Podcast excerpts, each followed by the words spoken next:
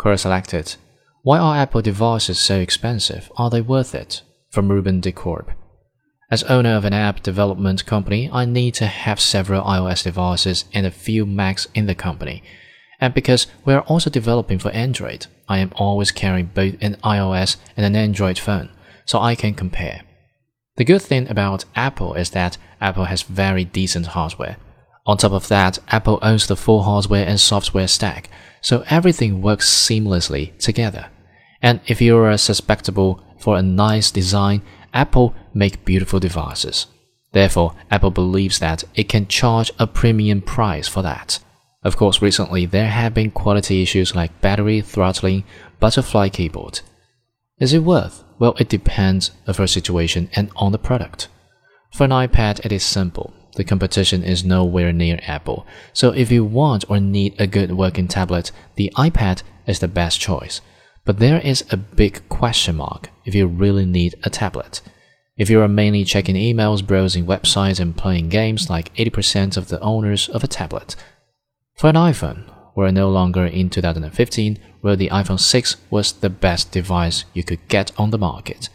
In recent 18 months, mid-range Android devices worth around 300 US dollars to 400 US dollars have increased enormously in quality and features. As such, I am no longer convinced that an iPhone is the best buy on the market. Only for the very high-end users, an iPhone can be justified. But most iPhone users are just not aware of it and are still thinking that if you don't pay 800 US dollars or more for a smartphone, you get a crappy phone. We use Macs in the company for two group of tasks. For iOS development, where it is compulsory to develop on a Mac, and for graphical design.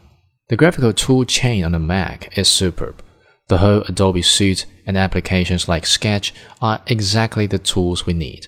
So in this case, we make a positive choice to use Macs, and they are worth it.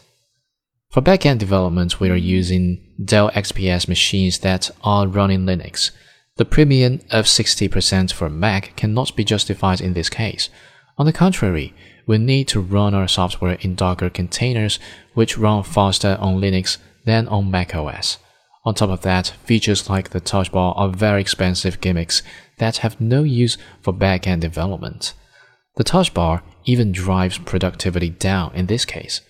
If you are a normal home user, I would not advise to use Macs. They are too expensive for their value. And now that Windows is no longer a horrible beast with the much improved version 10, I would shoot for a 500 US dollars Windows PC.